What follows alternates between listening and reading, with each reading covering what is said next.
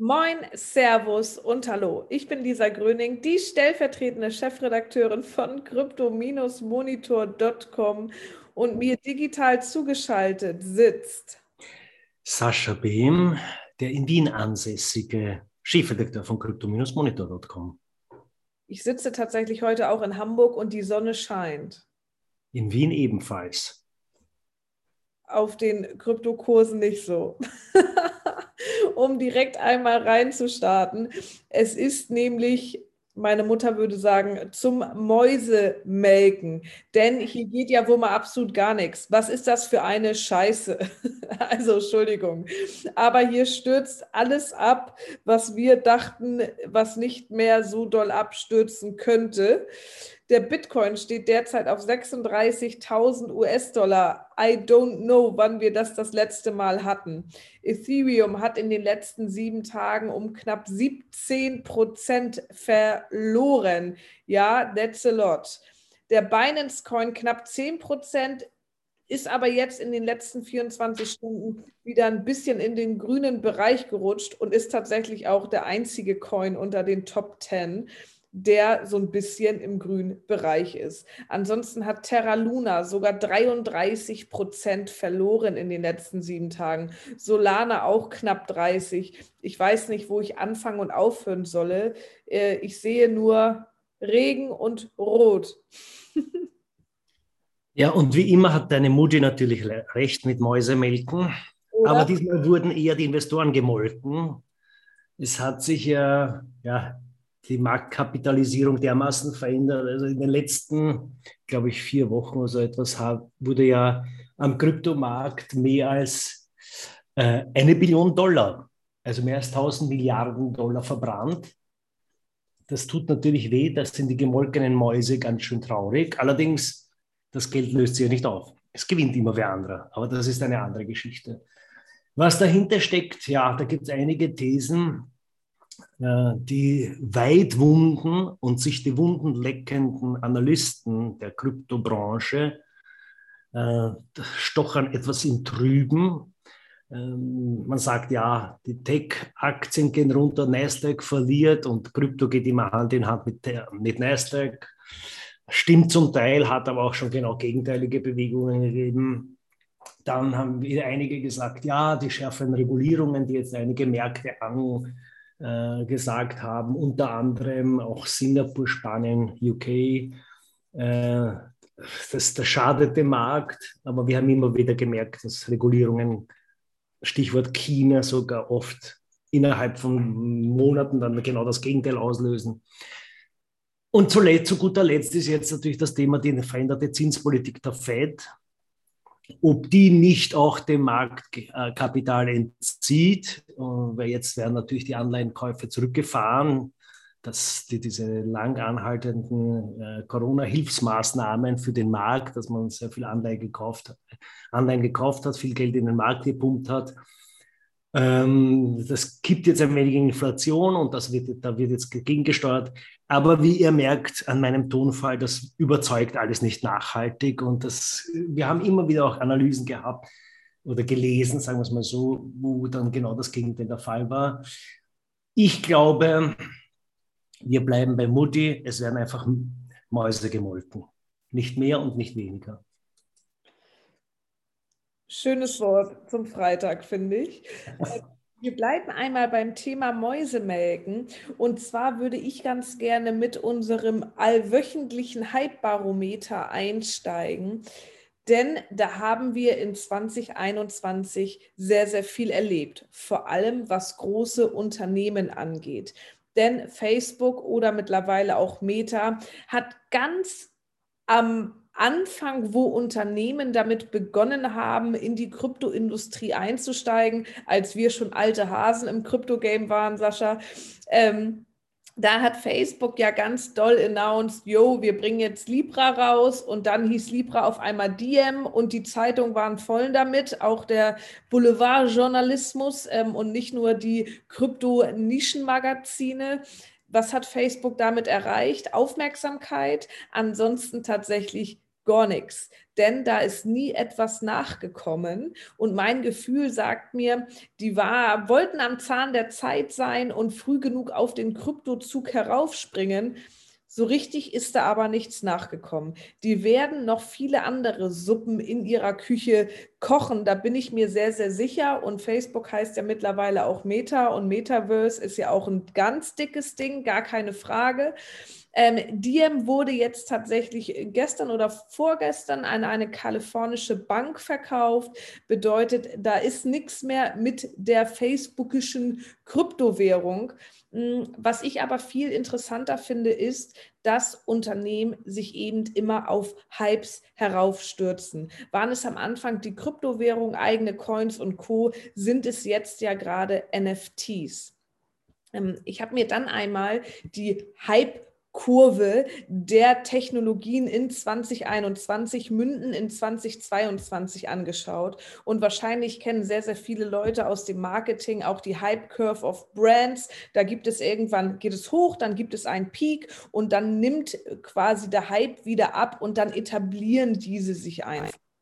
Und ebenso ist auch die Hype Curve der Technologien von dem renommierten Marktforschungsinstitut Gartner nämlich aufgezeigt.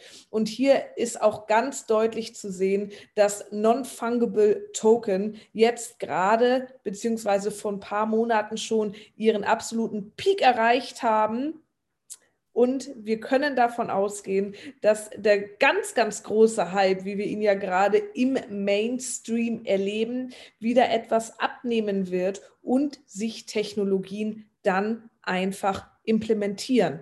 Technologien wie die Blockchain-Technologie und Co werden dann einfach Teile von Unternehmen sein und dann, glaube ich, erreichen wir nochmal ein nächstes Level, weil dann geht es weniger um unser so sehr geliebtes Bullshit-Bingo und es geht weniger um bla bla und darum einfach mal eben zu machen und der macht ein NFT und der macht das, sondern es geht darum, die Technologie dahinter zu verstehen, mit Expertenwissen eben diese Technologie für Unternehmen oder für sich selber zu nutzen.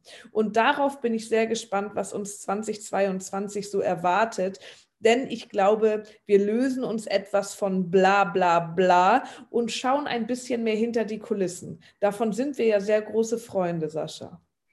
Ja, beziehungsweise dass hinter, hinter den Kulissen das Blabla für uns erledigt wird vielleicht. Ja, also da gibt es ja, ich glaube, du sprichst den, den Herrn, ich, ich, spreche das jetzt sicher falsch aus, Guillaume Poussin, äh, Gründer und CEO von Checkout äh, aus der Seele kurzer Exkurs, das ist der Mann, der hinter checkout.com steht. Äh, das ist checkout.com ist ein riesen Zahlungslösungsanbieter, ähm, wickelt ungefähr ich, die Hälfte der, äh, der, Kryptobörsen ab, die Zahlungen für die Kryptobörsen ab, also unter anderem Coinbase, hat aber auch andere nicht ganz unbekannte Kunden von Netflix über Sony und äh, Planer, also auch im Tech-Bereich, Fintech-Bereich.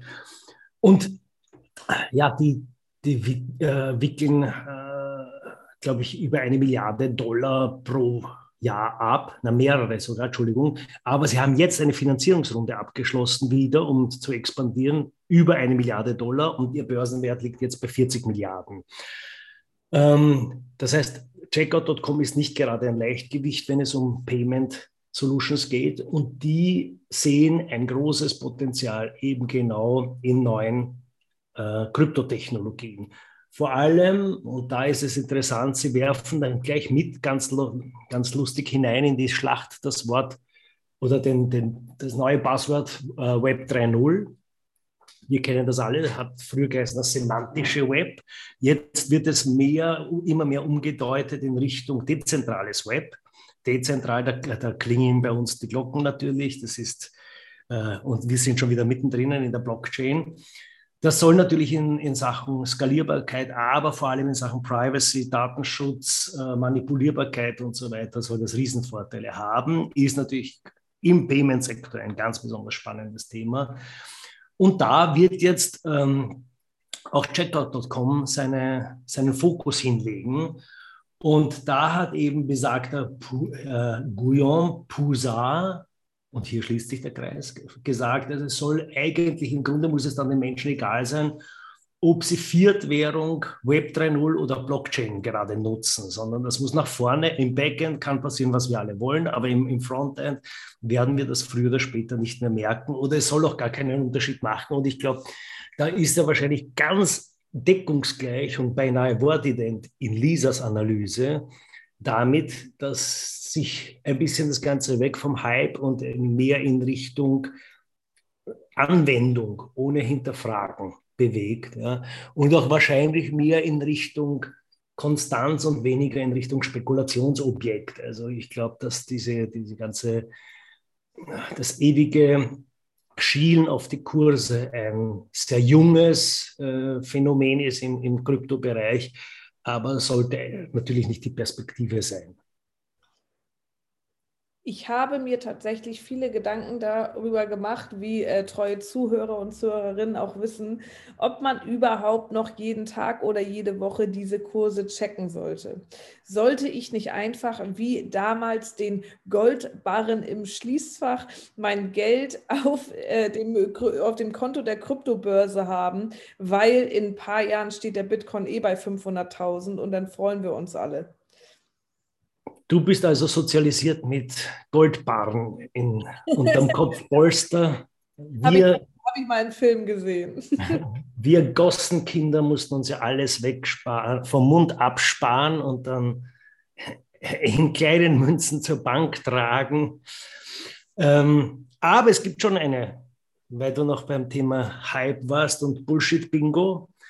Ähm, da, da lege ich dir jetzt nur kurz das Stichwort äh, YouTube und NFT, das könnte ja zumindest ein bisschen ein perspektivisches Thema sehen, sein, nachdem sich YouTube ja bisher mit dem Thema Urheberrecht nicht ganz leicht getan hat, sagen wir es so. Ja, ich, ich finde aber, ähm, um nochmal auf das Thema zu kommen, was ich eben schon angerissen habe, alle Leute möchten jetzt gerade auf den NFT oder alle Unternehmen möchten jetzt gerade auf den NFT-Hype aufsteigen. Und YouTube hat in den vergangenen Jahren schon einige Fehler gemacht, denn YouTube war mal die krasseste Videoplattform überhaupt. Äh, mittlerweile, klar, äh, es gibt Influencer, Influencerinnen und Co., die auf YouTube immer noch veröffentlichen, aber kein Mensch hat nur noch YouTube, sondern äh, TikTok, it is ähm, und natürlich auch Instagram und Co. Von daher äh, ist es für mich so, so ein bisschen also so ein, so ein, ein verzweifelter Boomer-Gedanke, jetzt doch noch irgendwie äh, cool zu werden und hey, wir machen doch mal NFT.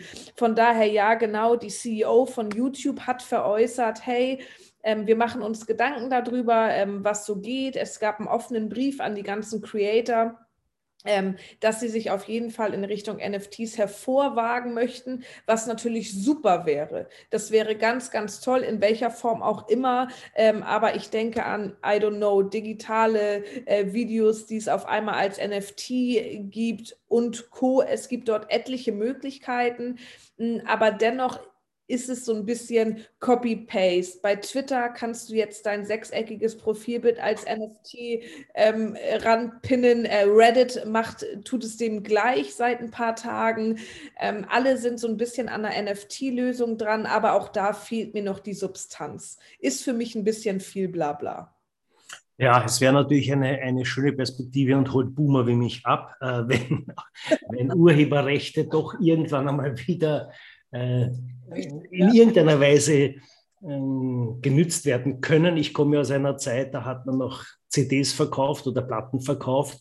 Und jetzt, ich glaube, wir stehen bei einer Million YouTube-Views, bringt dir, glaube ich, 4000 Euro in etwa an Tantiemen. Also vorausgesetzt, es ist alles korrekt abgerechnet und angemeldet. Ähm, und das ist natürlich mit Abstand die Ausnahme. Meistens laufen irgendwelche Videos, die überhaupt nicht urheberrechtlich geklärt sind. Und NFT könnten da sehr wohl irgendeine Art der Kopplung sein, aber wahrscheinlich, und da hast du wohl recht, sind diese Unternehmen, die mit diesen Buzzwords so ein bisschen um sich werfen, auch gar nicht mehr flexibel genug. Ich glaube auch, dass das das große Thema bei Facebook ist, wenn man mit ihnen öfter arbeitet. Das ist, und wie die liebe Whistleblowerin Frances Haugen ja letztens auch oder immer wieder betont in den Interviews, Facebook ist highly understaffed. Die nehmen, sie sind damit beschäftigt, Geld zu zählen und, und, und, und Kohle zu machen. Aber wenn neue Projekte sind, glaube ich, ganz, ganz schwierig, weil sie auch gar nicht die Kapazitäten haben, das dann am Boden zu bringen. Das ist, das, dieses Ding ist ein Monster, das nicht mehr geri geri äh, zugeritten werden kann. Die sind Passagiere eines, eines Riesendings und ich glaube auch, dass eine Integration top-down ganz, ganz schwierig ist. Da wird wahrscheinlich ein neuer Innova Innovator kommen und dann wird es gekauft und neu aufgebaut. Nicht umsonst hat ja Facebook auch Insta sofort sich geschnappt oder wie auch immer oder WhatsApp. Das heißt, das wird zuerst, lasst man etwas funktionieren und dann nimmt man sich einfach. Selber können diese großen Unternehmen das nicht wirklich entwickeln, mein Tipp. Oh, jetzt haben wir zehn Minuten gegen die größten Konzerne der Welt gebasht. Ja, wir können es uns ja leisten, weil wir sind ja unabhängig von diesen Werbeeinnahmen. Wir sind ja bestens finanziert ähm, durch Wohltäter. da, da, hast du natürlich vollkommen recht. Ähm, ich, ich fühle mich manchmal wie in einem Film oder in Filmen, die ich vor zehn Jahren geschaut habe, ähm, als wären wir endgültig in der Zukunft angekommen. Es ist ein komisches Gefühl. Ich gehe in ein Testzentrum, da sind ganz viele Menschen in weißen Anzügen. Ich habe auf meinem Handy meine komischen JPEGs, die ja eigentlich NFTs sind. Ähm, und wir unterhalten uns die ganze Zeit darüber, was der Floor Preis von digitalen Vermögenswerten ist. Ähm, Und das Ganze aber virtuell, niemals face-to-face. Das Ganze virtuell, niemals face-to-face. Ähm, in diesem Sinne, wo ich sehe, dass die Sonne hier so schön scheint, geht doch mal raus und macht einen Spaziergang. und dann können wir nächste Woche weiter über die Kryptokurse sprechen. Was meinst du? Ein großes Wort gelassen ausgesprochen in diesem Sinne. Wenn ihr möchtet, dann folgt uns natürlich gerne auf den Seiten der tollen Konzerne, gegen die wir gerade zehn Minuten lang gebasht haben, sei es Instagram, Reddit, Facebook, Twitter und Co. Aktiviert gerne die Push-Benachrichtigungen auf crypto-monitor.com. Und jetzt geht raus, genießt das Wetter, bleibt Logger und nächste Woche hören wir uns wieder. Bis dahin, nur das Beste.